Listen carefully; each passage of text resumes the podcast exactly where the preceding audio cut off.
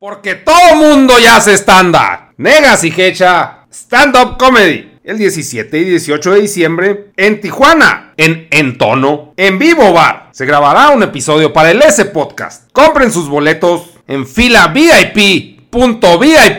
Chi nombre de página culero. Digo, ¡a huevo! ¡Ánimo, chavos! Ay, ánimo. Me caga la gente que dice ánimo. ¡A huevo! ¡Cáiganle, cabrón! Chihuahua, la vemos, nenes. Bienvenidos a una emisión más de este podcast que esperemos sean sus favoritos. En esta emisión tenemos un podcast especial, un podcast sorpresa, que se dio un poco espontáneo, pero quería canonizarlo como un episodio por el invitado que, que tenemos sorpresa. Es un invitado que queremos mucho, el padrino del canal. Y pues esto viene de un stream de Twitch. Los que nos siguen en Twitch pues lo pudieron ver en vivo e interactuar con nosotros.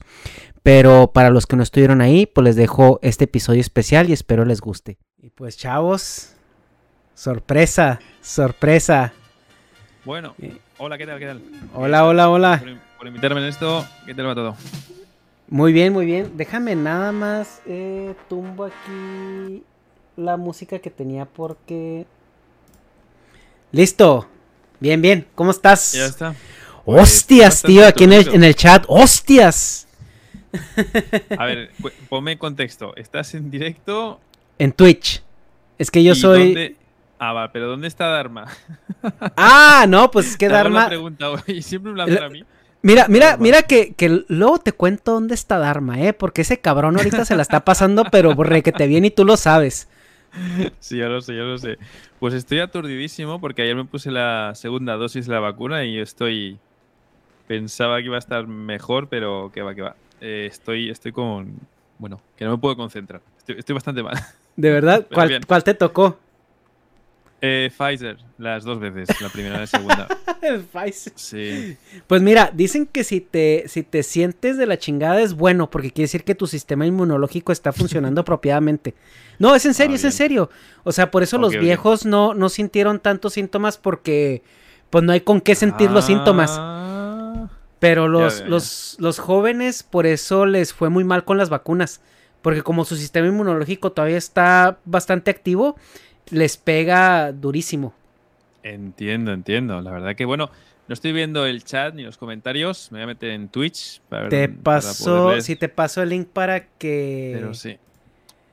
Pero sí, estoy aquí, no me has invitado, así que ya sabes, tú eres el anfitrión con tu audiencia y no quiero molestar mucho, modo japonés. Sumimasen a todos por perturbar aquí el ambiente. No, aquí, aquí el modo japonés, este, a, la chingada, ¿eh? Aquí es modo latino, aquí se trata de, la joda, de la chinga. Vamos a, hacer que sientas ese, ese calorcito así humano eh, que, hace mucha falta por allá, yo creo, ¿no? Sí, sí, la verdad que es, a veces me sorprendo a mí mismo de, del iceberg en el que me he convertido, ¿no? Por, por el, pragmatismo japonés en la interacción con los demás. La verdad que es a veces me, preocupo a mí mismo, ¿no? Pero al final la gente que me rodea son japoneses y se comportan así, así que no, tiene ningún sentido que me comporte de la forma, ¿no? Es, un poco extraño. Eh, fíjate que justo eh, alguien me preguntaba el otro día que sí, cómo era, cómo era Kira Sensei, ¿no? En, en eh, como en persona y así. Porque me decían, es que cómo le hiciste para, pues para que te diera la entrevista, ¿no? Platicamos acerca del origen del canal. Mm, y, y, les digo que la verdad yo iba, eh, iba pues con, ciertas expectativas, o sea, era como iba primero de fan, en plan de fan completamente, y si se daba la oportunidad, yo iba a estar muy agradecido y si no, pues yo entendía, ¿no? Porque era un canal que era bastante incipiente, apenas estaba estructurándose y pues cualquier cosa que saliera mal iba a perder más pues la persona que me está haciendo el favor que yo, ¿no? Y... Entiendo. y, lo que les comentaba es de que fue parte, yo creo, de, de ese mismo iceberg, ¿no? Que tú comentas donde te, donde te metes en, Japón. Que cuando llega un latino, y, eso me pasa a mí también, ¿no? Como, mm. como extranjero y foráneo, que de repente llega una persona con la que encuentras alguna conexión cultural o algún, alguna cosa que muy dentro de ti, en tu idiosincrasia, te falta, ¿no? Y, la lloras un poco. Y, te, mm. te, conectas con eso, hace más fácil que, que, que, se genere una relación, ¿no? Por así decirlo. Que haya un poco más de química. Es cierto, es cierto. Esto, esto se vive así y se echa de menos si no saber muy bien qué está echando de menos. Y uno busca, ¿no? En los demás esa conexión, pero nuevamente es simplemente porque seguramente el inconsciente, ¿no? Que es eso que, entiende muchas cosas sin ser consciente ¿no? de lo que está entendiendo o no aflorando la conciencia y al final te sientes como incómodo en lugares en los que dices, lo tengo todo, no debería de sentirme incómodo, sin embargo, tu inconsciente está percibiendo que hay cosas que antes eran estables y ya no están, ¿no? Entonces eso aflora, pues con, esto es pura psicología, ¿no? Aflora de una forma, pues haciéndote sentir mal, eh, hastiado con las relaciones actuales, este tipo de cosas, ¿no? Yo entiendo todo esto, y, pero aunque lo entiendas no significa que se solucione, así que lo único que te ayuda a la comprensión es a sobrellevarlo mejor y aguantar más. Y ya está. Sí, claro, es justamente... Eh, digo, yo lo vivo en cierta manera acá y, hay cosas que a mí me chocan un poco ya cuando regreso a México y las vivo, ¿no? Que es el contacto humano, o sea, el, saludar de beso, el saludar de abrazo. Y ahorita precisamente pues por la pandemia sí hemos estado incluso aún más alienados de todo ese contacto. Pero no sé si es algo que eh, dinámicas normales que suceden en tu entorno hispano ¿Qué es, ¿Qué es, lo primero que te choca a ti cuando llegas a visitar a, tu gente o, bueno, a tu familia en, España? Lo primero, lo primero, primerísimo es que hablan demasiado. Es el primer choque que tengo. Que para hacerme una sola pregunta, pues creo que me lanzan cuatro o cinco. Si ven que no respondo al momento, siguen preguntando. Y si ven que no respondo, empiezan a llamarte la atención, que qué te pasa, que estás tonto, que no has comido, que no has dormido bien. O sea, más preguntas. Y eso al principio es como, me molesta que me preguntes porque no debería de explicarte tanto para entender esto. Pero luego entiendes que es su forma de, de, hacer las cosas, ¿no? Y eso es un choque, un choque terrible. Es bueno malo al mismo tiempo, te sorprendes a ti mismo diciendo, ¿por qué me incomodo por esto? Y si luego yo me quejo de esto mismo, ¿no? Y, pero sí, ese es el choque típico que, me encuentro. Luego también la gente la veo que pasea por la calle como perdiendo el tiempo. La sensación que tengo es, es, una percepción, es, están perdiendo el tiempo, o sea, no tienen nada que hacer. Porque en Osaka cuando vas por la calle parece que todo el mundo, aunque no tenga nada que hacer, finge que tiene algo que hacer, ¿no? Van como caminando muy rápido, no sé, esos países capitalistas en los que la gente tiene que sentirse útil, contribuyendo, produciendo, ¿no? Ganando dinero para ganar estatus. Es algo típico, ¿no? En países capitalistas, muy capitalistas. Eh, y lo veo ahí y digo, uff, eh, no sé qué hace la gente aquí, está perdiendo tiempo, no sé, no tiene nada mejor que hacer. Esto es una percepción que me sale así, pero luego nuevamente digo, pero ¿qué estoy diciendo? No? Están ahí aprovechando el día, básicamente, se están pasando bien, están tranquilos, están con su gente. ¿Qué tiene esto de malo? Es un pequeño diálogo interno que me aparece ahí, que nuevamente viene de, de, algo no habitual, ¿no? De no verlo muy habitual esto. Mm.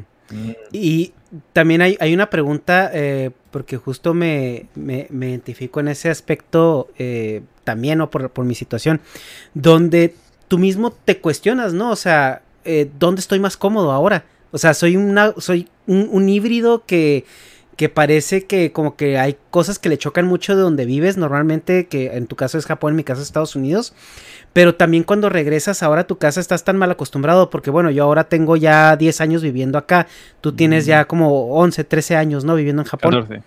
14 ya, válgame. Creo que la última vez que te vi tenías 11. Entonces ya ha pasado mucho el tiempo. Creo que eran 12, 12.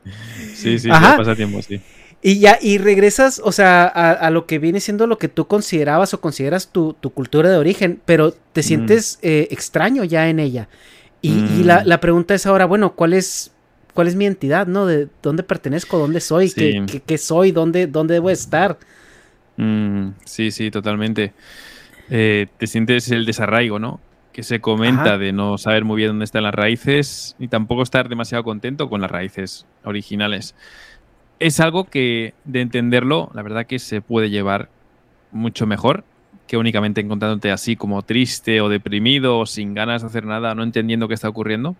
Que eso es más propio de lo que le ocurre a un niño, ¿no? Que no tiene capacidad de comprender todo esto, pero como adulto, la verdad que se ve de una forma bastante, bueno, eso, comprensiva, básicamente, entendiendo, ¿no? es, es difícil y yo creo que si algo ganas es perspectiva y saber que estés donde estés, tienes que procurar estar tú contento con lo que tienes y no desear, ¿no? Tener todo eso que, crees que es bueno para ti, sino más bien lo que tienes, sentirte un poco, pues eso, ¿no? Eh, con la bendición, ¿no? De poder estar ahí con esto y con todo. La verdad que es, es, difícil. Es el mal de, yo que sé, siempre, siempre tenemos algo que nos preocupa, ¿no? Básicamente. Así que es normal que tengas algo que te preocupe mucho. Pero ¿sientes que eso es eh, natural o nosotros lo buscamos? O sea, es como que llegas a un...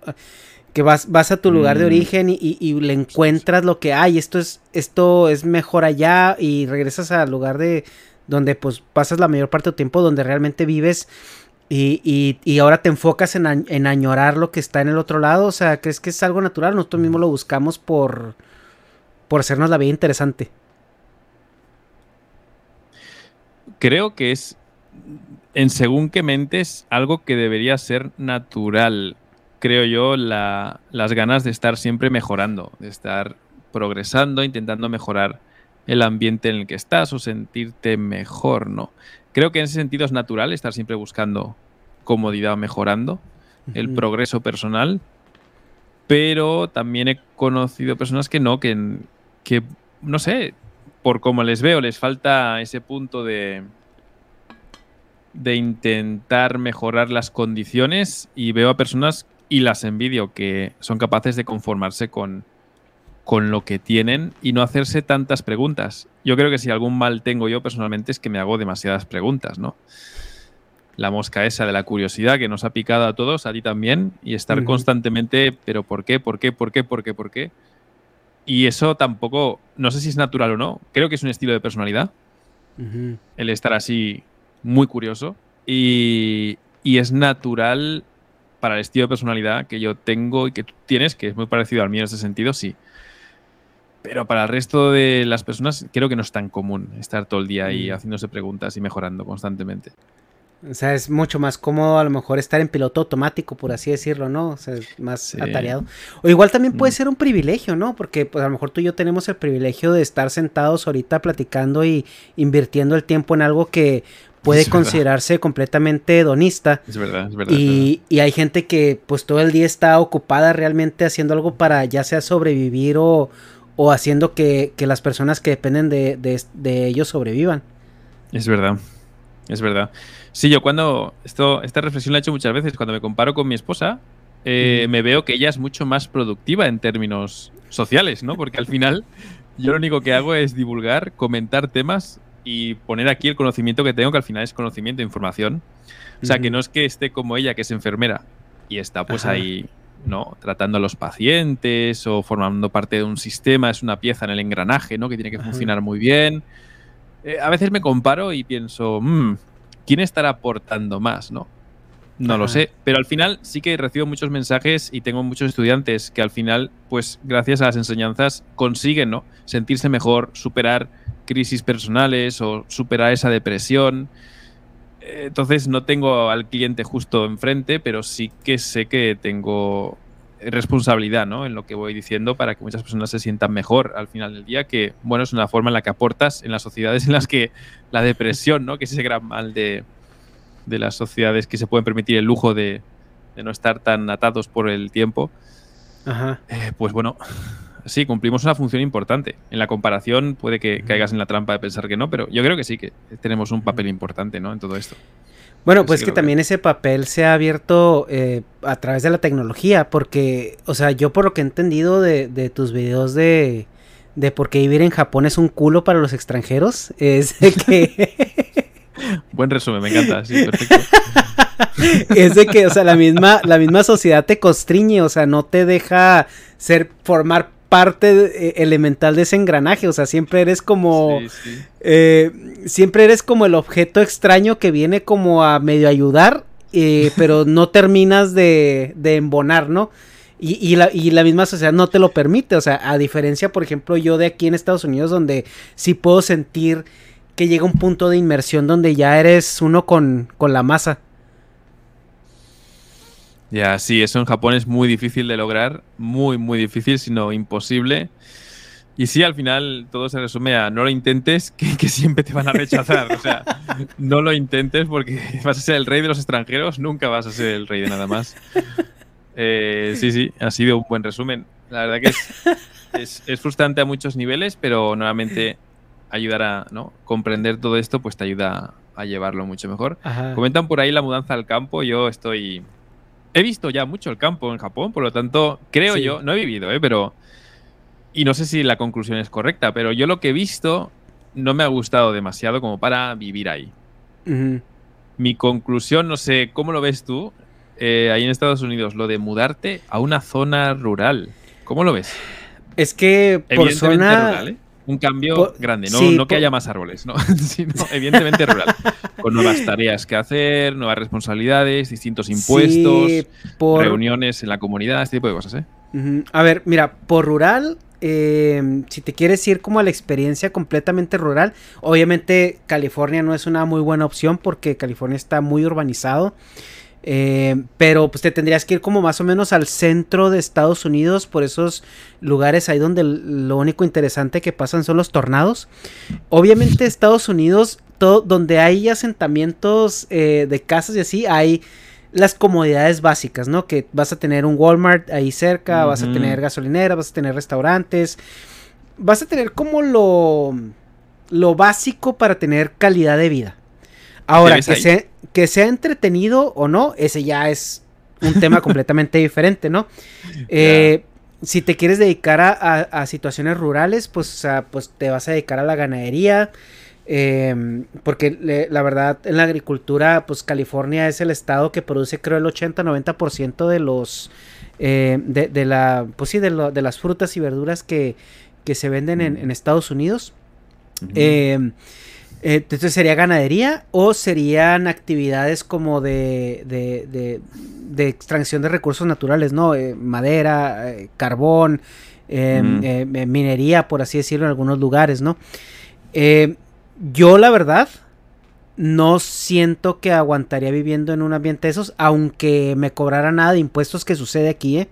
Hay, hay zonas, hay estados en Estados Unidos donde no existe el impuesto estatal tú solamente pagas el impuesto federal, entonces pues es, y tampoco pagas un IVA. Eh, eh, o, un sales tax, no sé, creo que en, Estados, en, España lo conocen como IVA, ¿no? Sí, el IVA. Ok, haz de cuenta que no pagas ni IVA ni, ni impuesto de Estado.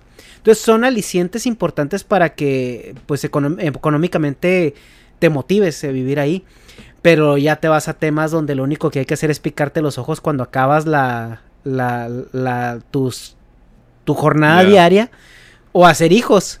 Entonces, por eso acabas con, con eh, estas comunidades que son este eh, muy grandes en cuestiones familiares, ¿no? y sí es, claro, claro, claro. Eh, es interesante también cómo se diferencia la vida rural entre cada país, ¿no? Porque siento que en Estados Unidos sigue siendo muy, muy, muy diferente una comunidad rural. yo creo que sería considerada casi casi una ciudad en, estándares de México, por ejemplo. Incluso en estándares eh, japoneses. O sea, eh, una ciudad rural, por lo que yo vi en tus videos, es como una ciudad, un lugar donde viven puros viejos. no sí. sé. Sí, sí, sí, sí. Sí, sí. Bueno, el país es, pequeñísimo, ¿no? La verdad que no tienen tampoco mucha extensión.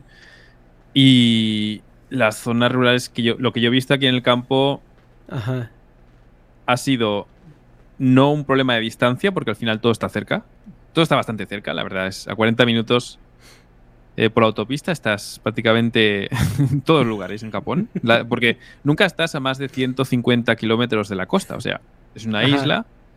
Te vas para el norte, para el sur, en 150 kilómetros ya te topas con, con costa o, y a 40 kilómetros menos, 20 kilómetros ya te topas con montañas impenetrables y te cuesta mucho salir de lo que es la planicie, ¿no? Porque al final es todo montañas, te tienes que meter ahí, colar y si te tiras, si te metes por la autopista, pues también es el, número de autopistas no es mucho, son pequeñas y hay congestión también. Mm. Sí que es difícil, eh, la verdad, no, uno cuando se va a vivir en campo en Japón eh, no pierde demasiada comodidad en cuanto a distancia. Pero sí que ganas en incomodidades por impuestos, participación obligada en la comunidad, te obligan a limpiar las calles. Eh, si no las limpias tienes que pagar, tienes que pagar la televisión muy antigua que tienen en la zona, pagar impuestos para que se mantengan las calles y todo eso. Si son lugares tradicionales también tienen más impuestos. Eh, al final como que te tienes que sentir un poco orgulloso de vivir ahí y entender Mm. que el primer año va a ser de una inversión grande, una inversión grande.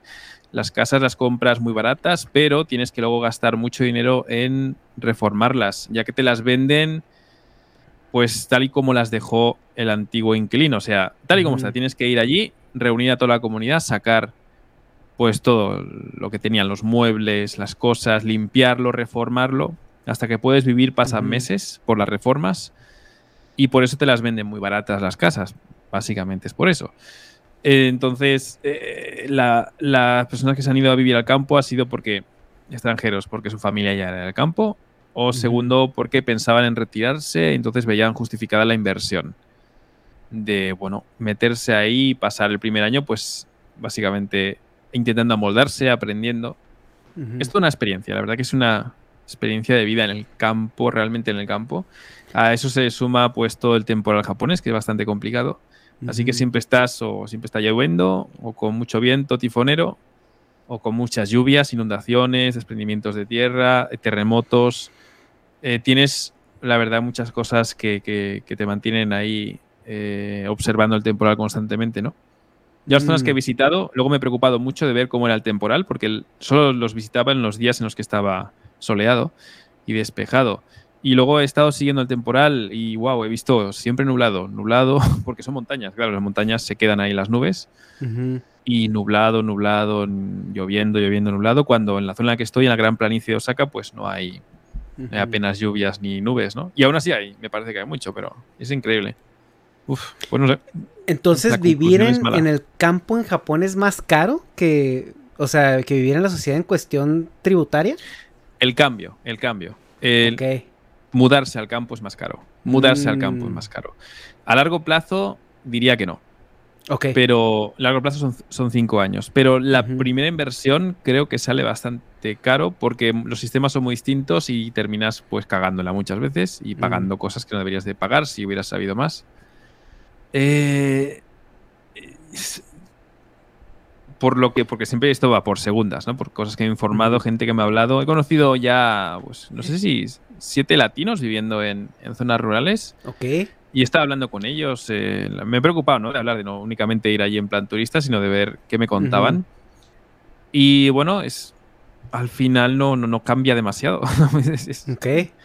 lo que No, creo pero- es. A- Algo que comentaste justo que se me vino a la mente, me hizo clic, es el tema de las distancias, porque es, es cierto, o sea, tú, pues Japón no es tan grande, o sea, justamente, pues qué tanto estás lejos de todo, ¿no? Por ejemplo, ahorita comentabas que 150 kilómetros de, de la costa, bueno, yo a mi trabajo, cuando, cuando tú estuviste por acá, yo manejaba eh, 45 millas diarias de mi casa al trabajo, que vienen siendo que como unos sesenta y tantos kilómetros.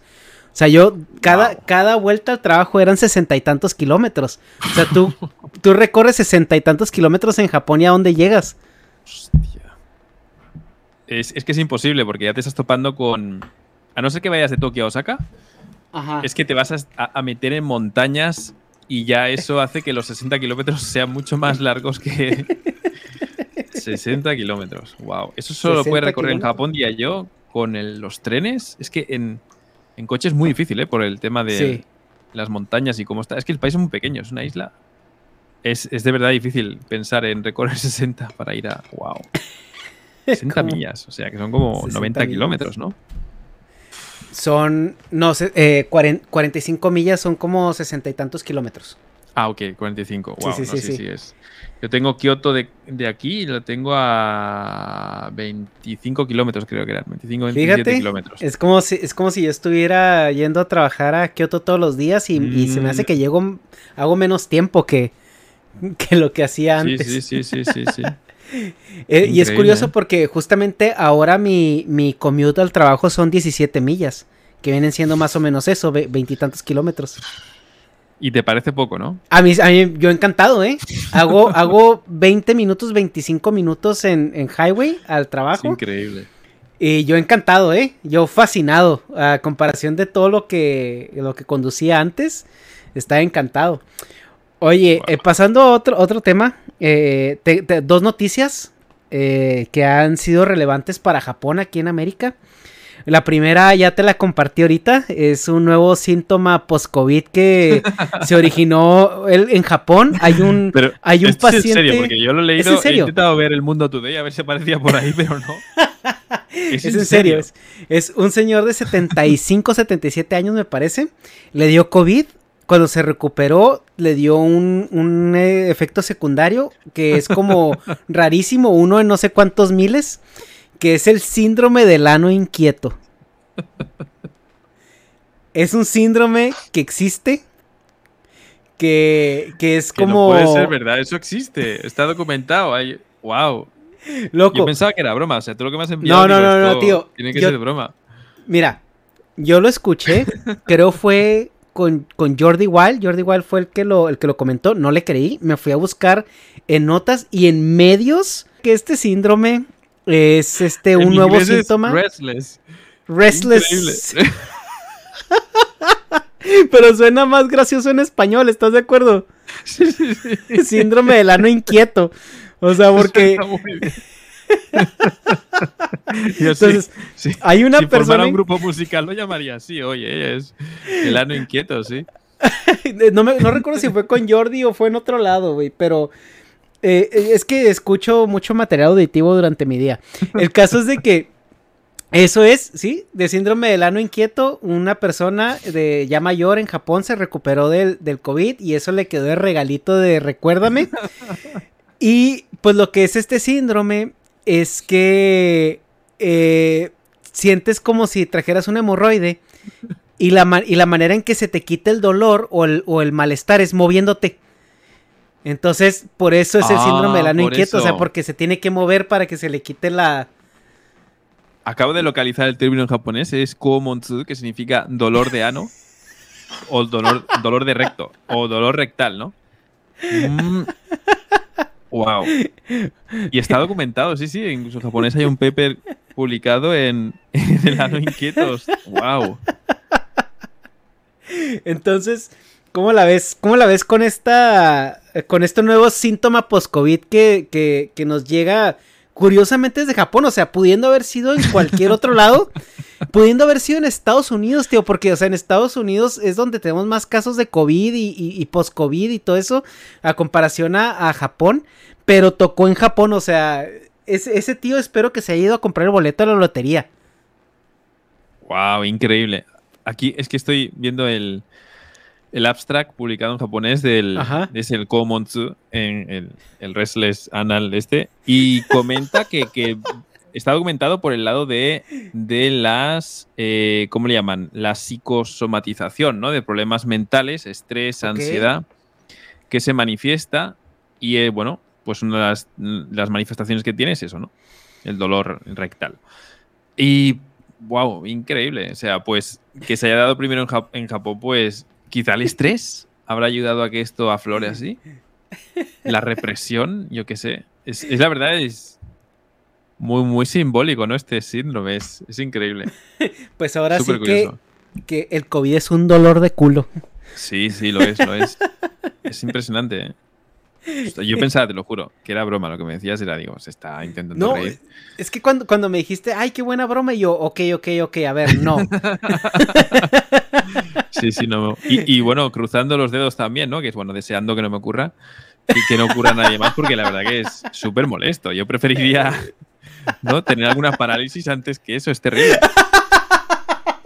Es horrible. Es increíble. ¿Te imaginas tocando el piano ahí con el, el ano inquieto? es que es, terriblemente, ¿no? Te distrae mucho, te complica, te haces, ¿no? Quedar mal, porque luego cómo lo explicas, ¿no? Dices que no puedo estar quieto, ¿por qué? Y tú, mm, ¿viste? ¿Por qué? ¿Viste la película del Joker? La, la última que salió con Joaquín Phoenix. No la he visto.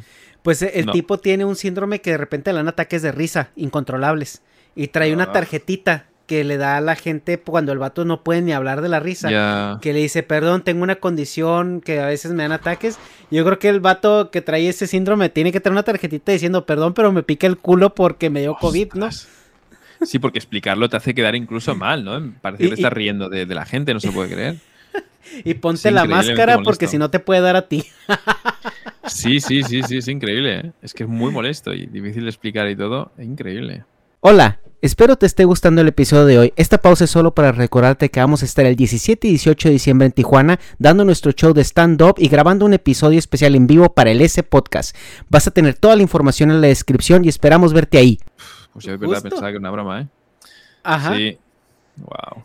Y la, bueno, la segunda noticia que le pega directamente al cocoro de todos los otakus eh, mexicanos Sí. es que nosotros, no sé si usted en España cómo se llame, pero es como una secretaría que cuida como al consumidor. Es esta, no sé, una procuraduría que está al pendiente de que Sí. los productos que se vendan estén bla, bla, bla regulados. Sí. Pues acaban de anunciar que van a retirar, eh, si no todas, muchas marcas de Cup Ramen. ¿Qué, del qué ha mercado. ocurrido? ¿Y eso? Que por, ¿Qué ha ocurrido? ¿Qué mal por está causando la gente, al el- consumidor? ¿Qué Lo que están alegando es que pues es alimento chatarra, eh, tiene una cantidad impresionante de sodio y eh, publicidad engañosa. Pues fíjate que el fundador o el pionero, el que descubrió el lamen instantáneo, que está a la ciudad que vivo yo aquí al lado, se llama Ikeda, Ajá. la ciudad. Y tiene un museo, porque fue el que inventó el lamen instantáneo. Estuve allí grabando, tengo un blog publicado sobre ello, por cierto. Y lo que decía era que este señor comió Kapuramen hasta el último día de su vida. Y murió a la, a la gran edad de los 25 años. No, no, murió, murió, me parece que eran 90 años. Y él Ok. presumía de que todos los días de su vida había comido Kapuramen. Todos los días. Demostrando que era una comida totalmente sana. El último día de su muerte lo pasó. eh, fue inesperada la muerte, no es que estuviera esperando. eh, lo pasó jugando al golf. Y por la noche, pues murió tranquilamente mientras dormía. A pesar de haber comido mucho. No sé si cuánta mierda se ha metido después de esto o si es mentira o no, yo qué sé. Pero así se ha vendido como una prueba de que el Kapuramen es sano y no debería de tener consecuencias negativas en la salud. A mí me daría mucha risa que a lo mejor se haya muerto a los Mm. 90 años porque se, le hicieron reír y se le atoró un fideo, ¿no? Y lo mató el Cap Ramen. Pero, Sí, pues puede ser. La verdad que como se analizaban antes, ¿no? Los alimentos Ajá. no es como se analizan ahora. justo, y sí. estoy seguro que han encontrado algo que antes no se podía encontrar o no había interés en encontrarlo. Es- O se puede pensar en grupos de interés. En Japón pensaríamos de que alguien quiere desbancar ¿no? la venta de Kapuramen porque tienen otro producto que lo va a ¿no? sustituir. Sí, sí, sí. También se es puede que pensar hay así. una, bueno, hay, hay una, hay una situación donde eh, ahorita platicamos con el chat al inicio del stream, que decimos que, güey, yo creo que nadie en su sano juicio eh, alegaría de que esto es un alimento sano y balanceado, ¿no? Eso es verdad. O sea, es como que nosotros Sí, aquí le llamamos el alimento del estudiambre o el, el para, para aguantar la Sí, quincena. sí. Pero yo creo que nadie que se esté haciendo una sopa instantánea de estas esté Piensa que considerando, sí, que se está nutriendo. O sea, es, es más como una golosina o algo así. Y Yo les comentaba, pues cuando estaba adolescente, No te ve a ti nunca. musculando y con el Kapuramen en una mano, ¿no? No, no te ve ahí. Sí, así, ¿no? ¿Verdad? Dándole- No, y justo, Yo estoy... Increíble. No, y justo lo que les comentaba es que, bueno, yo pues de adolescente que era cuando pues esto estaba con un poquito más de moda a lo mejor. eh, igual había en la casa porque pues es algo que te digo que, que, que se tiene ahí porque pues es un snack, es un y de repente se te antoja, ¿no? Pero era como eso, o sea, era como una golosina, era algo que te comías una cada, a lo mejor dos semanas, tal vez. Y eso no te la comías sola, le metías estas salsas eh, de, de condimentos y, y limón y, y mamada y media. Y ahorita Sí. es, es muy interesante, o sea, ver cómo después de tantos años quiere venir gobernación a decirnos esto es malo y te lo va a quitar para que no te lo sigas comiendo cuando creo que todos estamos en el entendido que está malo. En México han ido en legislaciones eh, un poco absurdas en, en contra de los alimentos en los últimos 5, 10 años. Eh, unas legislaciones que me parecen en algunas ocasiones buenas, como por ejemplo los impuestos especiales a los refrescos, sobre todo porque el refresco Mm, yo creo que es, es lo más dañino que, que puede haber para, para la salud. Porque son, aparte de que son muchas calorías y mucho azúcar, es tomado, ¿no? Y decía Mm. justamente un doctor que eh, la dieta del americano, si el americano comiera al día en sólido las mismas calorías que está consumiendo ahorita eh, entre todo el día, no se las podría acabar. Porque dice que como el, el 50-70% de sus calorías se las toman. Wow. Y es cierto, o sea, tú ves, eh, tú estuviste aquí, viste los contenedores de refresco que te dan en eh, cuando compras algo, ¿no? Y esos son rellenables. O sea, hay gente que se toma 3, 4 de esos durante el día, eh, más, más a la hora de comer, etcétera, etcétera. Entonces, o sea, su, su, dieta es, es completamente calórica, pero en calorías que entran de forma líquida y se van al torrente sanguíneo de manera impresionante. ¿Sí? Wow, increíble. Y por ejemplo, mi, mi entrenador, este, el, masado ese que te he enseñado fotos. Sí, sí, sí. Eh, que parece que se, se, infla y se desinfla en la noche, ¿no? Para dormir. sí, porque es impresionante. Sí, justo. O sea, él dice, es que yo mi dieta son, o sea, cuando estoy creciendo en musculatura, dice, mi dieta son 3.000, 4.000 calorías al día, ¿no? Pero son, pero yo sufro en terminármelas. Dice, porque no es lo mismo comerte esa, esa cantidad de calorías en arroz y pollo hervido a comértelas en tamales, tortas y pizza, ¿no? Wow. Eh, y es lo que él comenta, o sea, la cantidad de comida que es es impresionante, o sea, hay un punto donde me tengo que levantar a la 1, 2 de la mañana a, comer. No, y está justificado que haga eso, porque está ahí entrenando, musculando y vive de ello. Claro, eso lo pones al lado de alguien, ¿no? Que se pasa el sábado y el domingo tomando refresco tras refresco y, y, esa ingiriendo en esa cantidad ingente, ¿no? De, wow, de calorías y azúcares y tal. Impresionante. Yo recuerdo, antes yo siempre he estado corriendo, haciendo jogging y running, y recuerdo que los, en, por allá en 2007, cuando corría, después de correr 5 o 7 kilómetros, me compraba una Coca-Cola y me la metía así, ¡pum! O sea, tenía como... que tenía ahí? ¿26 años, 25? Sí. Evidentemente era muy malo, pero me sorprende que si ahora hago lo mismo, y lo probé hace unos meses, y me hizo sentir fatal. O sea, mm. fatal no de que estaba malo, estaba muy buena la Coca-Cola, realmente es muy sabrosa.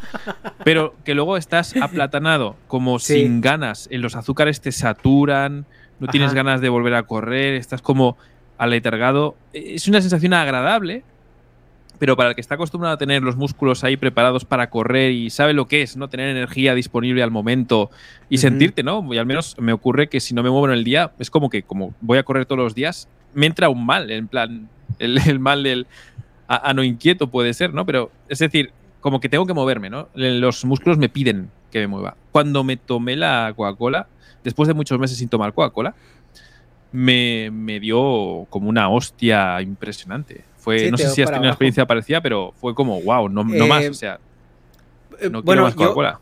En, esa experiencia yo tengo una parecida porque cuando justamente en ese rango de edad, entre los 24 y 26 años, me iba a la bicicleta de montaña. Entonces, eh, tú le das a brecha y en brecha le das unos 20-25 kilómetros, ¿no? En bicicleta, que es la distancia, pues la más, la, estándar, ¿no? Para, para darle en bicicleta. Pues llega un punto, bueno, en medio de la brecha hay una tiendita, una barrotes, eh, mm. como, como, le, como le llamen, una, una combini, por así decirlo, mm. que está en medio de la nada. O sea, está en medio de, de, la brecha de la bicicleta donde no llegan carros, no llega nada, ¿no? Y entras tú a esa tienda y lo único que tienes son dos refries de Coca-Cola y Gatorades y tres estantes de pastelitos de chocolate. Porque es para los, para los que van en la bicicleta, ¿no? Wow. Cuando nos dábamos por ese tour, pues ya llegas ahí, recuperas energía y te echas la Coca-Cola y todo porque es pura azúcar, o sea, es mm. azúcar que vas a utilizar pues prontamente, ¿no? Entonces, a lo mejor para ese momento un shock de azúcar te sirve para darte ese punch de energía para, para reactivarte. Pero a la salida, eh, cuando terminabas ya tu, tu recorrido y todo, si había veces que yo ya entraba con la vista nublada a la combini que estaba a la salida y lo primero que hacías era abrir una otra Coca-Cola y echártela, ¿no? Ahora, cuando estás en, en, tus que sí que te servía, ¿no? Notabas que te daba. Sí, sí, sí. Cuando estás, sí, porque obviamente tus niveles energéticos están muy bajos, estás, el metabolismo está muy acelerado y todo, ¿no? Ahora lo que me ha pasado es que, bueno, ahorita ya cambié un poco mi, mi ejercicio por más, en vez de más cardio, más pesas. Y, pero lo que yo sí he notado es que cuando eh, consumo comidas muy densas en carbohidratos y azúcares, te da, te da un bajón, Mm, importante, guapo. ¿no? E incluso no te sirve ni siquiera para entrenar. Porque antes, eh, cuando, igual cuando estaba más, más chavo, que iba, iba a hacer pesas, te aventabas una torta antes, ¿no? Y llegabas Mm. con todo el punch de los carbos y todo eso. Y ahorita eh, no funciona así. Ahorita vas con una pizza encima y, y quieres levantar la barra y ¡ah! sientes así que, Sí, sí, sí, increíble. que se te increíble. viene. Pero O sea, es esto una... de nutrirse es, a menos quizá con la edad más importante, ¿no? La conclusión que podemos sacar Sí. es que la juventud lo compensa todo, ¿no? El cuerpo Sí, sí. se reajusta con una facilidad increíble, el metabolismo es súper activo y lo quema todo, ¿no? Y se lo traga todo, la verdad, increíble. Y hablando de eso de metabolismo, a mí, me- a mí me parece que en Japón es como... ta- ta- Hasta cierto punto también la, la monotonía en la dieta y todo esto es beneficioso, ¿no? Para, para tener eso controlado. Sí, sí, sí, sí, totalmente de acuerdo. Eh, Y, y hay algo que también te iba a preguntar, ya habla, tocando ese tema, porque yo las veces que he estado en Japón, sí hay mucha comida. Bueno, su, su dieta se basa en, en arroz, por así decirlo. En cualquier Mm. lado ves arroz en todos lados, pero también ves mucha comida frita, ves muchas golosinas y todo eso. sí. ¿Porque el japonés no la consume o está este, modificado genéticamente para no engordar? ¿Cuál es el truco? Mm, aquí había un médico eh, japonés que trabajó la mitad de su vida en Estados Unidos y la otra mitad en Japón y operaba el recto de estadounidenses y japoneses. Su libro se hizo bastante popular, hay que tener cuidado con la lectura porque lo venden de una forma muy a lo loco, en plan, yo tengo la solución a todo. Y se llama La enzima milagrosa. La, ahora recuerdo, la enzima prodigiosa. Sí, prodigiosa, estoy viendo ahora que me salen las coincidencias en Google. De Hiromi Shinya, correcto, sí. Es un libro súper interesante, no por las soluciones que propone, de, bueno, que al final cree que la saliva tiene las enzimas necesarias y absolutamente necesarias para descomponer los alimentos. Y su conclusión, después de estudiar los sanos y operarlos durante y ver lo recto de, rectos de estadounidenses y japoneses y comparar, fue que eh, les faltaba la enzima y la enzima viene de la saliva. Entonces te está recomendando al final que mastiques mucho y que tengas en cuenta que la saliva juega un papel importantísimo en la descomposición eh, de, de los alimentos. Pero lo más interesante es el primer capítulo porque te explica, hace una comparación entre el recto de Estados Uni- o estadounidenses y japoneses y comenta que, que la gran cantidad de grasas que comen en Estados Unidos, al final eso protege el, el- el aparato digestivo, pero también lo hace como más, eh, lo debilita al mismo tiempo. No recuerdo muy Mm. bien cuál era el mecanismo. Lo que ocurre en, en Japón es que no tienen esas grasas que protegen por dentro del sistema, el aparato digestivo, y hace que les siente peor la misma comida que a un estadounidense no le produciría ningún mal. Es decir, Mm. cuando un estadounidense está engordando, engo- engorda 10 kilos y no siente que nada malo le está ocurriendo, un japonés ya se está muriendo. Ya no puede tolerarlo. Su cuerpo ya empieza a debilitarse muchísimo, el peso le hace mella en su salud y empieza a sentir ¿no? que, que el peso de verdad le pesa el doble, el triple. Por eso le cuesta mucho más engordar. Entonces, sí, genéticamente hay como una facilidad en Estados Unidos para engordar o para acumular grasas en el plano evolutivo, ¿no? De al final eres un saco, ¿no? Que acumula grasas para sobrevivir en los, en los periodos de hambruna, ¿no? O de sequía, Entonces, etcétera. Entonces el japonés, o sea, sí engorda, pero también él se mesura porque lo tolera menos o el Sí. mismo cuerpo. Termina antes enfermo. O sea, Mm. enferma con mucha más facilidad que un estadounidense con el mismo peso. Le hace más proclive a sufrir, ¿no? Según qué enfermedades, y eso hace que, bueno, que no sea recomendable porque es un riesgo mucho más evidente.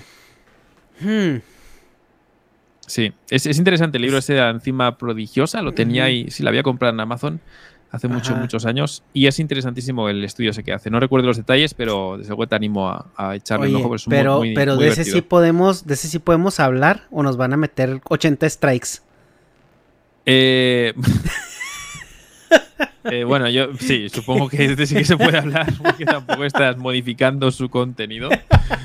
Sí, sí. Qué hijos de puta, eh, qué hijos de puta. Sí. Oye, pero me, me da mucha risa porque dices tú, pero te estoy ayudando. No. No se puede. Bueno, yo ahí, no, no veo una intención de vamos a prohibir esto, sino más bien de jadez. Lo que ocurrió, yo sé cómo funciona esto, es que tenemos unas normas. Las normas dicen que apliquemos esto sistemáticamente y que todos aquellos que hagan esto y esto y esto, pues hay que banearles. Hay que denunciarles, hay que prohibirles, etc. Y ya está. Entonces el empleado, el que está ahí en la oficina, en el despacho, pues se pone a rastrear y sistemáticamente lo hace. Mm. Aparece alguien que le dice, por favor, tengo una excepción y tengo un caso que puede que os interese. Pues hace lo mismo que nosotros hacemos cuando nos llegan esas promociones, en plan, bueno, ¿no? Tengo aquí una máquina que quiero venderte y tú en ese momento no la necesitas para nada y tampoco quieres, ah, ¿no? No quieres tampoco sumarle horas de trabajo a tu día. Pues ¿qué haces? Lo borras y ya está, y pasas de ello y sigues aplicando las normas. Y ya está. Y eso, el, que está ahí trabajando atendiendo, tampoco es el dueño del negocio, así que le importa una mierda que yo, haciéndole publicidad, le puedan vender más libros. Y al final eso no repercute para nada en su salario, sino que le añade horas de trabajo porque tiene que llevar esa, esa, el claim, la queja, presentarla, seguramente por un protocolo muy largo y tedioso, que tiene que, eh, que tiene en Japón para tener un meeting, hay que hacer un meeting para tener el meeting. Esto no es broma, es. O sea, si yo quiero hoy hablar contigo, tengo que decirte. Tengo que citarte primero para decidir cuándo podemos hablar. Y luego cuando nos vemos, pues ya. O sea, ha pasado bastante tiempo, es difícil. Creo, yo lo digo porque yo cuando trabajaba en las empresas era eso. O sea, a mí me aparece una excepción y lo último en lo que pienso es en hacer justicia. O sea, déjame, quiero irme a casa, déjame tranquilo, me da igual. Creo que eso es lo que ha ocurrido. Ok, ok. No, pues... Pero al mismo tiempo hay cerrazón desde arriba y dicen, no, no, no, sistemáticamente aplícate esto y nadie, nada, ni nadie, ni nada nos puede aportar, ni tampoco vamos a considerar que haya gente que sí que aporte. Porque podrían haber puesto esa norma, ¿no?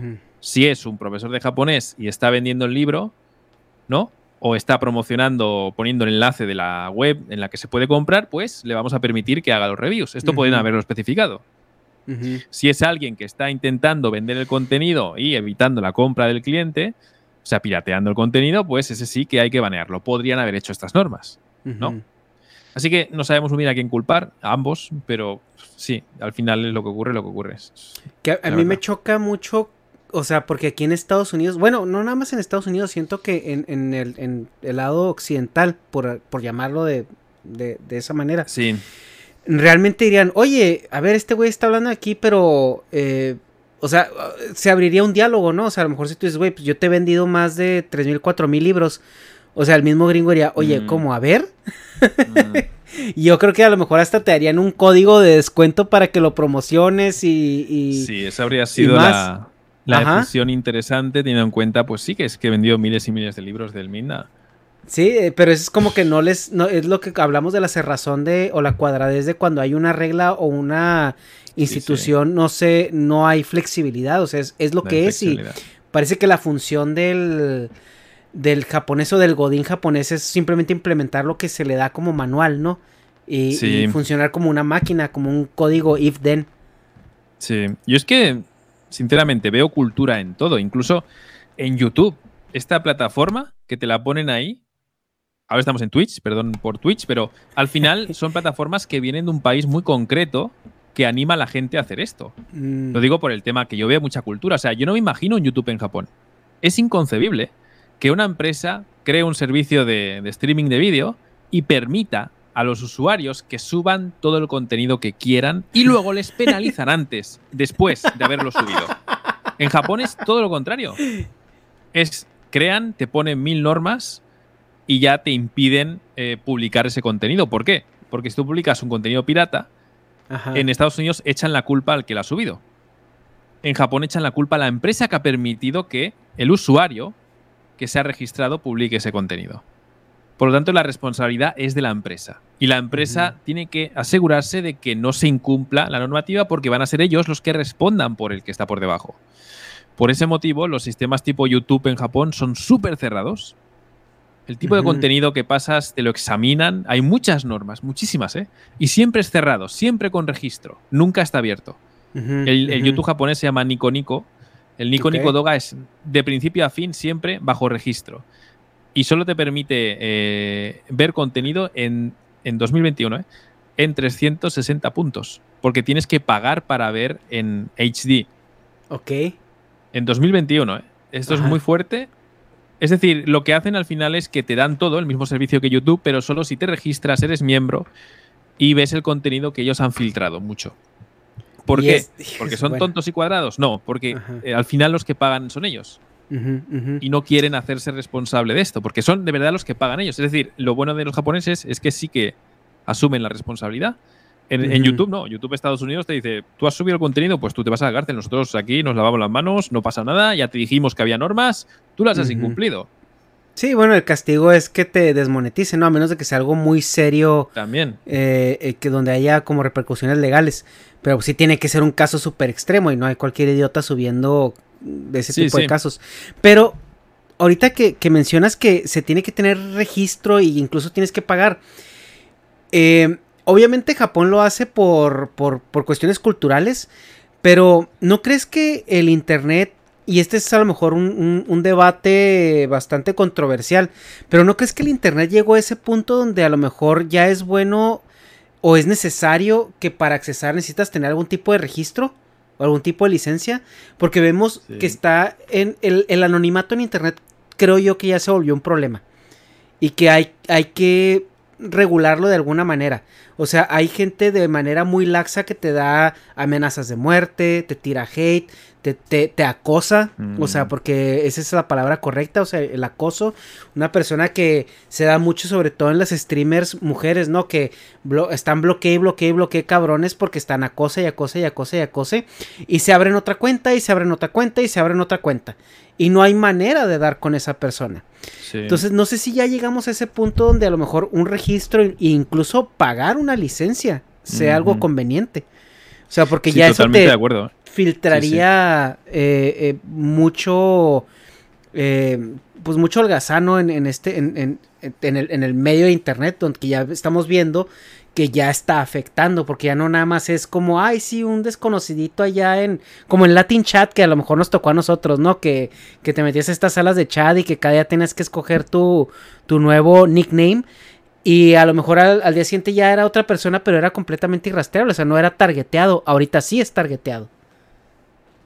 Totalmente de acuerdo. Esto lo, apuntaba Yuval Noah Harari, el historiador israelí, y decía, compartir los datos en Internet, el registro no es malo, siempre y cuando las empresas cumplan con tres requisitos. Uno de ellos será transparencia. Es decir, no pasa nada en que tú compartas datos, te registres, de tus fotos y datos personales, siempre y cuando sepas que puedes confiar en la empresa. El problema es ese, es la confianza en el sistema y a ver quién es el guapo que impone un sistema, ¿no? Que sea estándar y que sea compartible, que sea transparente. Cada uno tiene su propuesta ahora mismo y creo que nos movemos en esa dirección de crear un ID en Internet único para cada persona, creo yo. Y creo, y me parece la, desde luego, eh, la, solución a muchísimos problemas y algo necesario. Ya hablamos, sí, como comentas, algo muy, muy necesario. Que el anonimato sea algo que tú puedas poner pues como por ejemplo yo tengo la plataforma de Moodle y puedes poner que el estudiante se ponga anónimo y que nadie vea sus datos. Pero sus datos están ahí, consultables por gente en la que puede confiar.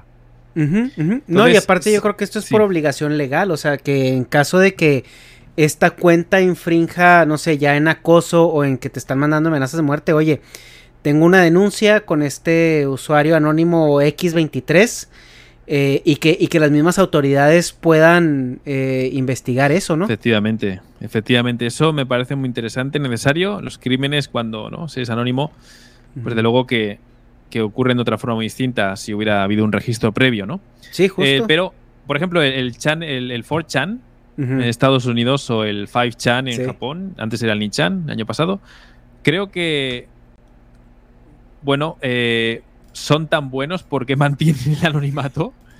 Puede ser que sería lo único bueno del anonimato, que la gente expresa de verdad, aunque sea el 80% basura, ¿no? Pero que de verdad la gente expresa lo que puede, porque si ponemos registros e identificadores y gente trazable, al final estás limitando pues lo que ocurre en físico. Cuando quedas con alguien tampoco te sinceras, ¿no? Al máximo, ¿no?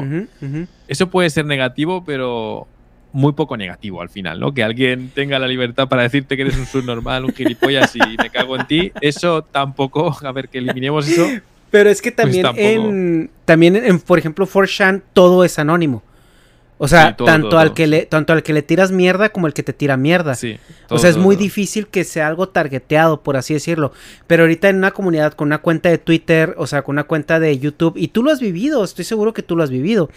Eh, a mí todavía no me, no me toca esa parte, pero pues no dudo que en alguna ocasión me vaya a tocar.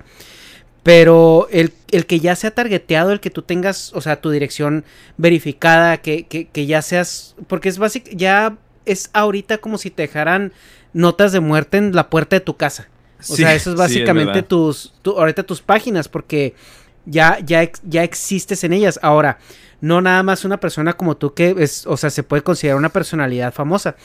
Pero eh, ya en lo personal, o sea, estamos hablando de que eh, mm. en, en, el nivel personal de personas comunes y corrientes, si hay un loquito en tu círculo social que te quiera acosar, con que dé con tu Facebook, tu, Twitter o tu Instagram o cosas así, hay mucho ya que hacer ahí. Y también eh, esa parte es, es, algo que se tiene que voltear a ver. Y también la, la, gente que defiende mucho el anonimato en Internet, créanme que para el FBI no eres anónimo, estés donde estés. Es verdad. El problema es, que para, ajá, el problema es que para que una institución de ese calibre se meta a atender eh, cosas civiles, pues no se van a dar abasto.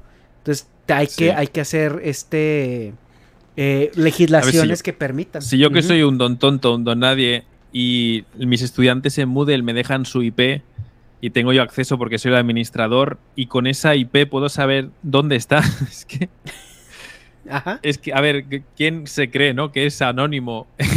Ajá. Internet realmente es, es imposible. No, y, y, ahí te va, mira, por ejemplo, en Estados Unidos hubo esta modita que creo que ya lo hicieron, eh, hubo, hubo cambios ahí. Pero era la modita de que, por ejemplo, eh, había hackers, por así decirlo, entre muchas comillas, ¿no? Porque es la, la el, mote que les ponen por default. Donde se topaban con gente agresiva en el Call of Duty o cosas así. Mm. Y con la IP eh, mandaban como un reporte de, de, de, O sea, con la IP sacaban donde estaba y con la dirección hablaban a la policía y decían, hay terroristas planeando un, ataque en tal dirección y les llegaba el equipo SWAT. Y pasó ah, varias veces. Era Storming, aquel cómo era. Tenía un nombre, no era Storming, era el, SWAT, sí. Lo recuerdo, lo recuerdo, sí, sí. Que llegaba el SWAT y les tumbaba la puerta y el vato estaba así como, o sea, pues si era un asco, estaba como. Sí. Luego era lo convirtieron en un crimen, ¿no? El que denunciaba eso, reportaba eso, luego le detenían, ¿no? Era. Sí, claro, pues ya se volvió un delito federal porque pues ya era jugar con la. Pues imagínate, ¿no? Eh... El swatting, sí, es verdad, el swatting. Pero es que a eso voy, o sea, tanto como el bully que está en el, en el juego, este, vociferando cualquier idiotez como el otro también que se, se juega la bromita. Y eh, eh, a, lo, a, lo, que a lo que iba o lo que iba a mencionar es que por ejemplo en México hace unos cuantos años cuando se empezó a dar todo este tema de la inseguridad, las, las extorsiones y todo esto, hubo una regulación federal que tú cuando comprabas un, un número de teléfono tenías que registrarlo a un nombre y a una dirección. Si no, no lo podías usar. O sea, te, te salía la grabación. Ocurrió lo mismo en Japón. Exactamente igual en Japón con los teléfonos, sí. Y eso, eso creo que va a tener que eh, pasar a nivel de internet. O sea, donde tú quieres entrar a internet y ya sea por Google, Facebook, esto, verificar como con un código de, de registro universal. O sea, que eso no es. Ahorita ya no es difícil hacer, ahorita todos somos números. Sí. Entonces, si estás en Estados Unidos, te van a pedir tu, tu social, tu este. Si estás en Japón, no sé qué tipo de cédula manejen. Pero, o sea, yo creo que sí tenemos que llegar ya a ese punto donde tenemos que ligar una mm. identidad eh, con, con todo esto. Y, ah, por ejemplo, al menos en Estados Unidos no está muy como enforced, pero ya cuando mm. tú haces aplicaciones para sacar visas, te preguntan si tienes presencia en redes sociales y tienes que poner tus eh, users. Mm. Pero sí, la gente que está peleando por, ay, el anonimato en Internet, chavos, eso se acabó desde hace un chingo. O sea, si quieren saber dónde estás, lo van a saber. Y, y, eso ya es como una herramienta más regulada, más legislada. Y, y, yo siento que mucha gente la pensaría dos veces antes de hacerse el, el idiota, o sea, en redes sociales. Es que esto suena, ¿no? En términos evolutivos, cuando la humanidad pasó de cazadores recolectores a agricultores, ¿no? Que tuvieron que empezar a poner nombre, a crecer la población de una forma que ya no se podía permitir el lujo de ir por ahí merodeando por territorios porque todos tenían nombre, ¿no? Pues a, creo mí me, a mí me da mucha es risa. un cambio parecido. me da mucha risa eso porque ahorita vemos esto, no, es que nos quieren quitar nuestra libertad y lo y el güey pagando impuestos con una cédula de, de impuestos. sí, es verdad, es verdad. Al final todos tenemos un número de identificación fiscal en cada país y seguimos haciendo nuestras patrañas y cositas para no escurrir el bulto, sacar más provecho. Y al final la estrategia consiste en no llamar demasiado la atención, ¿no? Sí. Es decir, todos tenemos nuestros chanchullos y cosas y tal, porque estamos fichados y registrados. En cualquier momento sabes que pueden venir alguien a preguntarte, un auditor, a decir, ¿qué es esto? ¿De dónde ha salido? ¿Y por qué has hecho este movimiento? Pero mientras no llames mucho la atención, entonces puede llegar al mismo momento. Es decir, estamos todos controlados. Hay un margen de libertad, evidente, es un margen de libertad. Y al final, cuando todos tienen un registro, pues le cuesta mucho al gobierno llevar un rastro de todo. O no, Depende cómo se implementen ahora las herramientas. No, claro, y se vuelve, se vuelve como estos juegos de palabras, ¿no? Que hay un algoritmo. es como, por ejemplo, decía alguien que, por ejemplo, el NSA no te está espiando a todos los americanos a ver qué chingo estás haciendo el día de hoy. O sea, simplemente están monitoreando comunicaciones y cuando escuchan palabras como clave que puedan prender alguna alarma es donde se enfocan, ¿no? Es donde empiezan a monitorear. Si se dan cuenta que estaban como este, nomás eh, eh, estupideceando o algo así, te dejan. O sea, no, no, no, no es, no hay la capacidad humana para monitorear a, o sea, imagínate si tuvieras que monitorear a 7 billones de personas. Bueno, los tener... lo están consiguiendo, ¿no? Quiero decir, su sistema, al menos el de crédito social, ha demostrado bien que, son capaces de aplicar estos códigos de la lógica de programación de bueno, si, si sabemos ¿no? que ha ayudado a no sé cuántas personas, le damos un punto y eso le ayuda a comprar no sé qué o a tener más facilidades. Es decir, en esos sistemas sí que lo están implementando de una forma que preocupa, pero sí, la verdad es que al final es una herramienta más, depende cómo la, la usen, va a ser beneficiosa o no. Es una Japón, Japón siendo una sociedad tan colectivista, ¿cómo ves tú esta implementación de herramientas, por así decirlo? Ah, perfecto. La verdad que sí una gran diferencia entre Estados Unidos y Japón es que el registro de los ciudadanos en Japón es del 100%. Me parece que era miento, era el 99%, pero rozando el 100%. Si miras en Estados Unidos, ¿cuánta gente hay ilegal no registrada? No, sí, muchísima. Muchísimo. En Japón, ¿no? Y y, en Estados Unidos. En Estados Unidos dicen, ¿cómo es posible que la gente voluntariamente de todos sus datos se vaya a registrar y todo? ¿Ese colectivismo lo explica por ahí? Yo creo que ese, ese es el también la, confianza que tiene eh, la persona al gobierno, ¿no? Sí, es verdad, la confianza del gobierno, sí, sí, sí. Porque si algo les mama aquí en Estados Unidos son las conspiraciones de control gubernamental, o sea, aquí es... mucha gente vive de eso, literal, o sea, gana dinero de mm. eso. Es verdad, sí, sí, la confianza ciega en el gobierno. el, mismo kanji que se usa para población o ciudadano es, es, una persona sin ojos. Y ese es el sentido original etimológico que tiene el kanji, que es que es la población cegada, son los ciudadanos, los plebeyos, ¿no? Entonces, sí que viene de ahí, de, tiene la tradición esta de, de cegar a la población y no permitir ¿no? que piensen ni que hagan, pero a cambio les venden, les venden garantías ¿no? de salud y de futuro y bueno, pues sí, comparado con otros países el estándar lo cumplen y eso hace que se pueda confiar, ¿no? Al final, si trabajas y te sacrificas, puedes vivir una vida digna, que es lo que en muchos países se desea, ¿no? Que trabajando se pueda vivir dignamente. En Japón lo de digno, bueno, podemos, ¿no? Eh, aquí comitas de estas, pero eh, creo que comparado con lo que es pobreza, pobreza dura y pura, no se encuentra al mismo nivel que en otros países. Por tanto, la desconfianza no está en latente. Es un país muy pequeño, la verdad que es muy pequeño. Es muy pequeño, pero tiene la misma cantidad de habitantes que México. Entonces, o sea, eso, eso te dice mucho. Y luego también un lugar donde los recursos naturales no son muy abundantes, por así decirlo. Sí, es verdad. Es verdad, es verdad, es verdad. Es, es, muy interesante, pero yo creo que también al ver ese trabajo, eh, pues no sé si la gente evalúa y dice, bueno, a mí me, pesa menos a lo mejor esta mm. opresión eh, sistémica que, lleva el ciudadano promedio japonés. mm. a, los problemas sociales que está eh, afrontando pues Europa y Estados Unidos, ¿no? Sí, sí. A mí me sorprende mucho a mi mujer la, la, terrible confianza que tiene en el sistema, ¿no? Siempre comprando los bonos del Estado y, y comprando la deuda del Estado, siempre, siempre. Y le, bueno, le da muchos puntos, muchas cosas. Para mí no son beneficios lo que está haciendo, pero bueno, para ella sí. Y es eso, viene de esa confianza en el sistema. Cree que el sistema japonés es muy bueno y que tiene pues tantas cosas buenas que vale la pena invertir, ¿no? Mm, bueno, la verdad que es muy difícil que una persona también conozca el sistema sanitario de otro país, ¿no? Al final sí. lo, lo conoces realmente cuando tienes el problema, no cuando te lo cuenta un youtuber, ¿no? O ves un, boletín informativo. Es decir, es al final uno no se lo cree hasta que lo vive. Y por desgracia vemos demasiados casos en los que ¿no? gente con enfermedades en Estados Unidos, pues si no tienen dinero, pues no pueden permitirse. Y eso llega a Japón y, y, hace que piensen que su sistema, pues tengas o no dinero, vas a recibir atención médica entre comillas, mm. pero vas a recibir atención médica. Y lo digo porque luego no te atienden muchas veces, pero la vas a recibir. Y eso ya convence a muchos, muchísima gente. Oye, ¿y en, Japón el hate en redes sociales se ve o uh, es más controlado?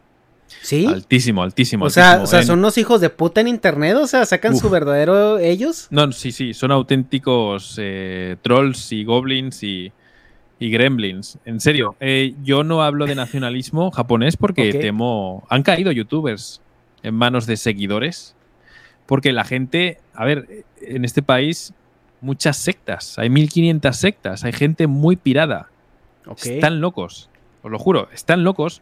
Locos no de el loco que nos imaginamos de gente incontrolable o con impulsos, no.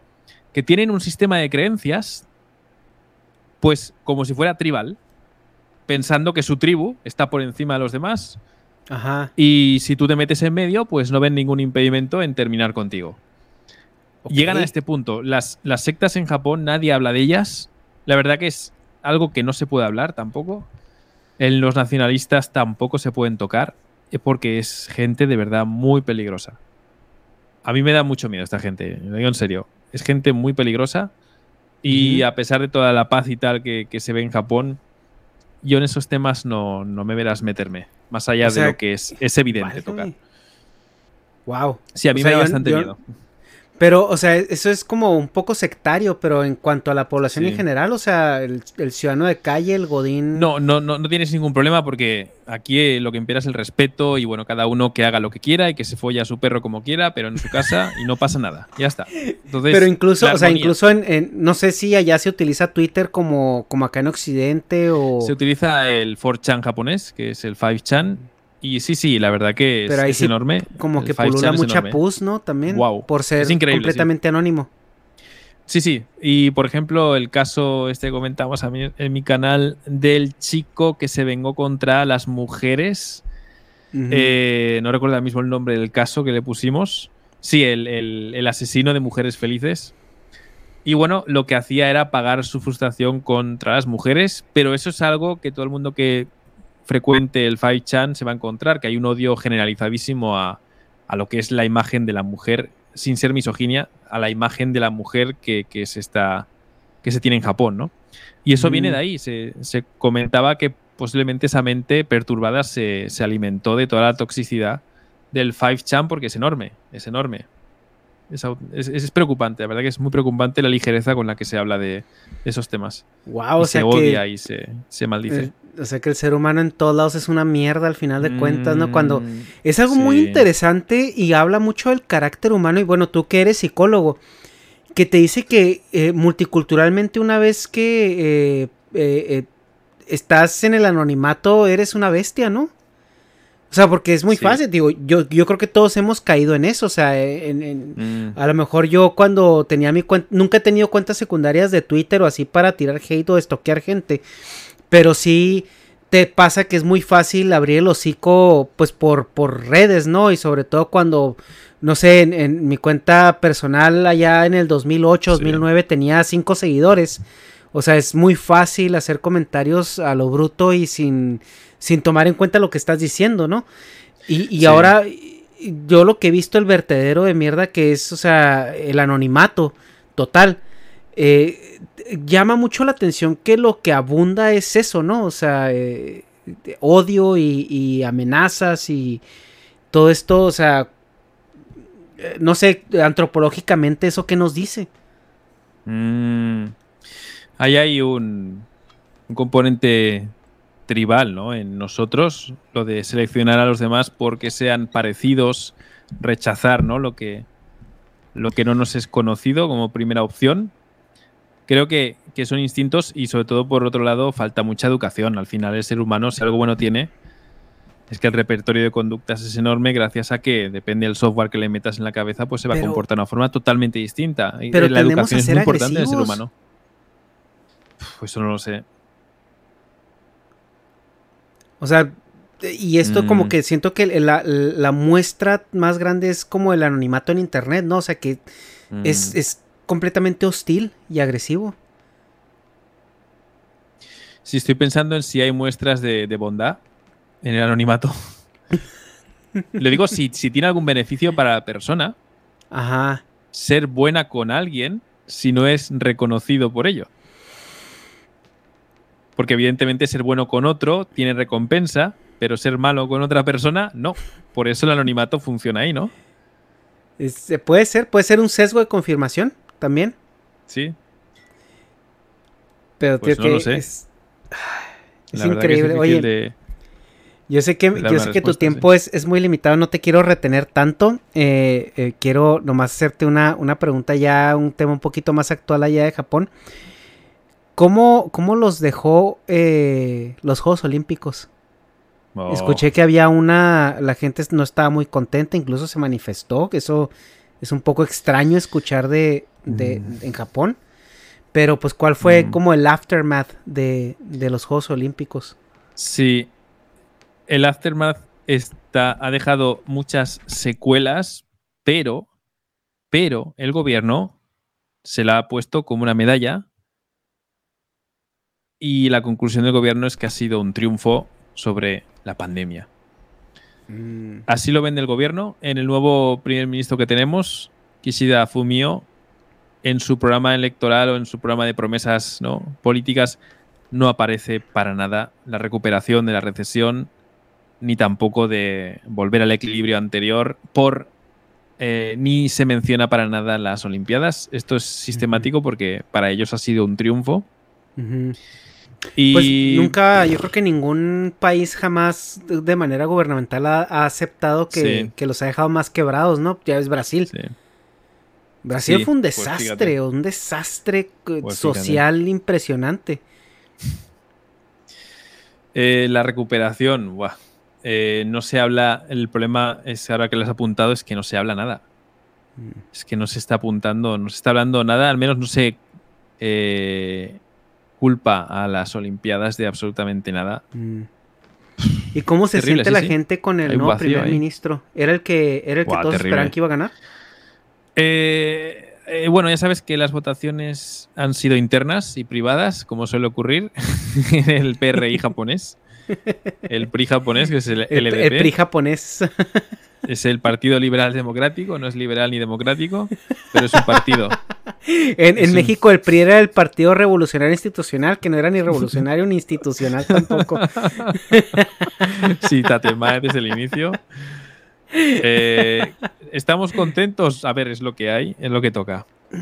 ¿Y cómo ves el eh, panorama este? Estatismo, no va a cambiar. Eh, acabo de hoy editar un vídeo analizando la figura de Kishida Fumio.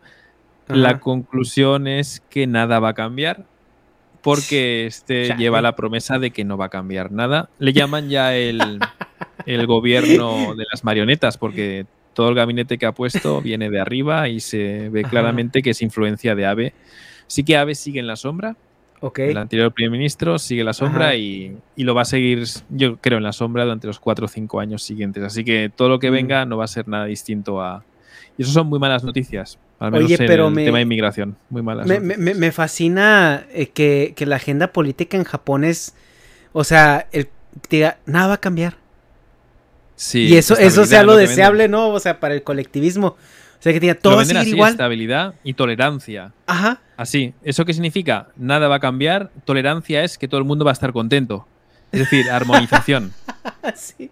Pero aquí, cuando dicen todo el mundo, no se refiere a los ciudadanos, sino se refiere a las empresas, a los colectivos de, interés, ¿no? Es decir, que las empresas, pues tranquilas, que vais a tener vuestro mercado protegido, ¿no? De influencias externas, este tipo de cosas. Que vais a seguir manteniendo vuestros beneficios, que la situación actual, aunque os obliguen a cambiar, nosotros haremos todo lo posible para que no tengáis que sufrir, ¿no? Eh, los Pero es que percances llega un de punto adaptarse a donde un nuevo mercado. Sí, o sea, sobre todo a una sociedad que está envejeciendo como Japón, que el que te prometan que nada va a cambiar es lo mejor que te pueden prometer, ¿no? Sí. Sí, sí, efectivamente. Es como en un país muy colectivista, el colectivismo consiste en que haya un patrón que te proteja y tú a cambio le entregas todo. Le das tu vida, ¿no? Crees en él, confianza, fidelidad. Al final tiene que protegerte. Entonces, Mm. ese sistema ha funcionado, funciona, aunque tiene problemas para adaptarse a los cambios, pero al final es alguien que te protege. Así que mientras tengan dinero y puedan hacerlo, pues el padre va a intentar proteger a sus hijos. Mm. Lo ven así, el Estado como un padre, y es, bueno, pues como se vive. Está bien, es una buena opción en otros tiempos. Actualmente, al menos para la gente con, con mi perfil, no nos interesa Sí. para nada, ¿no? Este, este proteccionismo. Sí, bueno, pues en tu caso, eh, el otro día también estábamos platicando acerca de qué tan difícil era emigrar eh, oficialmente, ¿no? A, a- a Japón o y conseguir Mm. una, o sea, una residencia permanente o, o incluso la nacionalización, pero creo que incluso la nacionalización está completamente fuera, ¿no? De la, de la opción o qué necesitas hacer. Es posible. Hace falta unos siete años de residencia, con un registro impecable, o al menos sin ninguna falta ni mancha en expediente. Eh, es posible, es posible. Mucha gente he visto que sea, entre comillas, mucha gente, porque al final hablamos de unos cientos. Ujú. He visto que se ha podido nacionalizar después de que lleven 15 o 20 años viviendo en Japón, lo cual ya es casi muy natural. Es decir, el perfil del que se na- nacionaliza no es el del que viene buscando la nacionalidad, como ocurre en Canadá, Ajá. sino que ya es algo, bueno, que lo haces para facilitar los trámites, porque Ajá. no es que te solucionen la vida ni que te vendan la nacionalidad. Así que en ningún caso nacionalidad es algo que te venden, como ocurre en Canadá, por ejemplo, que sí que dicen, ¿no? Ciudadanos son en España también, solo por tener el hijo en España, pues te dan la nacionalidad. Ujú. Este tipo de cosas te las venden así, ¿no? En Japón no, no ocurre eso, ocurre después de 7, 10 años viviendo. Wow. Ya se Sí, descarta. es así como que ya no nos decimos de este güey. Ok, Mm, ya, ya, déjenlo, Sí. déjenlo quedarse aquí. Pero ya casi, casi es como, pues ya adoptando así como que ya viste el güey que llegó y que no se va a ir, ¿no? Así como el perrito que llega a tu casa, le das de comer y luego ya viste que ya, Sí, ya sí. duró y ya, ya hasta duerme adentro, ¿no? Sí. Los nacionalistas se quejan de que permitan a extranjeros nacionalizarse porque no hay ningún examen ¿no? que pruebe que Mm. el extranjero habla bien japonés o que conoce bien la cultura, tampoco hay ninguna jura de bandera. Este tipo de cosas les gustaría Mm, a los nacionalistas que hubiera. Eh, en España me parece que sí que había. Había que pasar un examen y presentar cierto nivel de, de español para poderse nacionalizar. ¿En España? Y sí. Y, Pero en Japón no. Entonces, bueno, como siempre viene tarde, a los 7 o 10 años, pues. Hombre, ya se presupone que la persona ma- mínimamente se está comportando. Después de haber pasado 7 años sin ninguna mancha en el expediente, se puede ya concluir eso, pero Ajá. sí, es lo único que se echa en falta de la nacionalización o naturalización. Sí, sí. Pues bueno.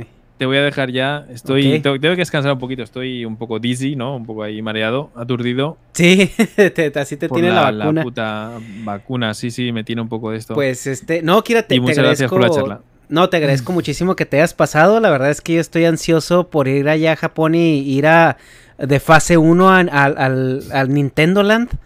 Este, yo Sí. creo que iremos ahí, negas, tú y yo abra- abrazados y agarraditos de la Es- mano. Y Pero el este, Nintendo Land no es como el parque de Naruto. No sé, ¿No? ¿No? sé, pero si has visto los videos, ¿no? Si te lo he mandado. Sí, es que parece para niños. No sé si hay algo de nicho. Tío, a mí me vale verga, o sea, yo voy a ir y voy Ah, a vale, comprar vale. lo que vea. O sea, si me van, si me venden el, el- el puto, así la cara de Mario, yo la voy a comprar. O sea, es- saludos a Ramsés, que me está saludando por aquí por, por Twitch. Pues muchas gracias, un saludo.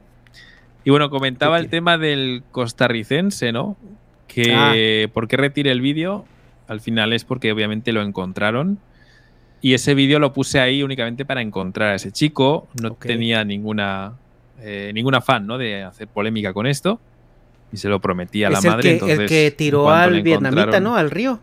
No, no, hablamos de ¿O otro cuál? caso que yo puse random. O sea, en un momento, eh, pues Oh. una señora madre se puso en contacto conmigo y dijo: Mi hijo Ay, se ha perdido ay, en, ay. en Japón y no tengo ninguna información y tampoco nadie me ayuda. Ya ves, después de Ya, consultar a la ya, policía, ya. ¿verdad? Me viene a un youtuber, le viene a un youtuber a que le encuentre a su hijo, que es algo gracioso. Y yo publiqué dos vídeos con el mensaje de la madre, diciendo: Por favor, hijo, si estás, dime dónde estás. Efectivamente Sí. salió. O sea, yo logré encontrar a este chico Ajá. y luego, pues, borré los vídeos como había prometido y ya está. Y allí no pasó nada. Va. Ah, muy, muy bien. Bueno, ya aclarado sí. el tema de eso, este, pues ya, pues, muchísimas gracias, Kira. Te quiero Gracias, mucho, Kira. gracias a ti. Un abrazo. Este bueno, te lo de extraño. te quiero mucho si dices a la broma como él. Pero igualmente tengo un precio, un aprecio muy grande y la verdad que respeto mucho tu, tu labor y súper interesante, la verdad, hablar con, siempre contigo. No, muchísimas gracias. Este lo voy pronto, a. Lo, lo subiré, lo subiré a YouTube en estos días, eh, esta Vale, porque vale, salió, vale. Una, salió una plática muy, muy padre. Y cabrón, Sí, sí, Dharma, sí, a ver si te, si te apareces cuando te, te dejen, cuando tengas chance. Sí, sí, sí, sí, sí, sí. Pues bueno, un abrazo muy grande, de verdad. Nos vemos, ¿eh? cuídate, Kira. Y que nos veamos pronto, igualmente. Igual.